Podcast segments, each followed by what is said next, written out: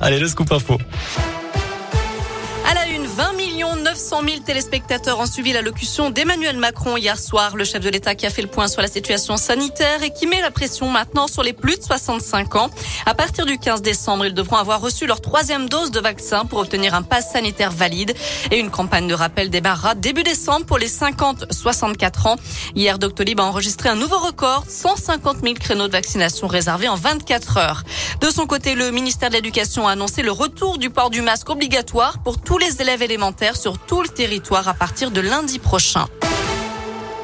Dans l'actu local, un prédateur sexuel interpellé après une tentative de viol et d'agression dans la Loire. Cet homme de 27 ans, originaire de Firminy et résident dans le Puy-de-Dôme, serait passé à l'acte en septembre 2019. À l'époque, une plainte avait été déposée par une jeune fille de 18 ans qui expliquait avoir été victime d'une agression sexuelle en gare de Fraisse.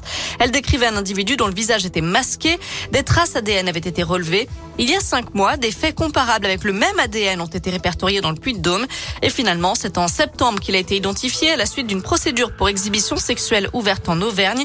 L'individu a été interpellé avant-hier à son domicile, placé en garde à vue. Il a été présenté au parquet ce matin en vue de l'ouverture d'une information criminelle.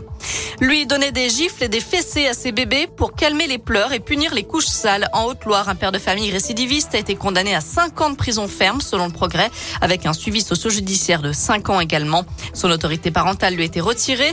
La maman, elle, a été condamnée à 18 mois de prison avec sursis pour ne pas avoir dénoncé ces violences.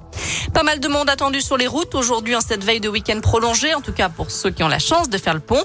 Bison Futé a classé cette journée orange dans le sens des départs. Ce sera vert le reste du temps, vert aussi dans le sens des retours, y compris dimanche. Un dénouement heureux en Mayenne. 24 heures après sa disparition, l'adolescente de 17 ans a été retrouvée saine et sauve, mais en état de choc à une dizaine de kilomètres de son domicile. Elle enlevée et séquestrée. Elle aurait réussi à s'échapper avant de trouver refuge hier soir dans un fast-food. Elle a été entendue brièvement par les enquêteurs et se trouve en ce moment avec sa famille. Le travail des gendarmes se poursuit pour trouver ses ravisseurs. Autre agression, celle de Kera Amraoui.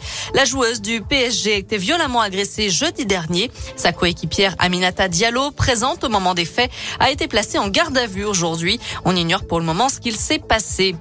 Enfin, ce soir, il y a du foot à suivre avec la Ligue des champions féminines. Les Lyonnaises reçoivent les Allemandes du Bayern Munich à 21h ce soir. Ensuite, elles recevront le PSG dimanche en championnat et puis elles iront en Allemagne mercredi prochain pour le match retour à Munich. Voilà, vous savez tout pour euh, l'actu de ce mercredi. Côté météo cet après-midi, normalement, Météo France nous annonce encore de belles éclaircies. On attend toujours, hein, c'est plutôt gris et nuageux pour le moment. Euh, les températures, par contre, ne dépassent pas la barre des 10 degrés. Pour demain et après-demain, ce sera la même chose. Des nuages et de la grisaille le matin, des éclaircies l'après-midi.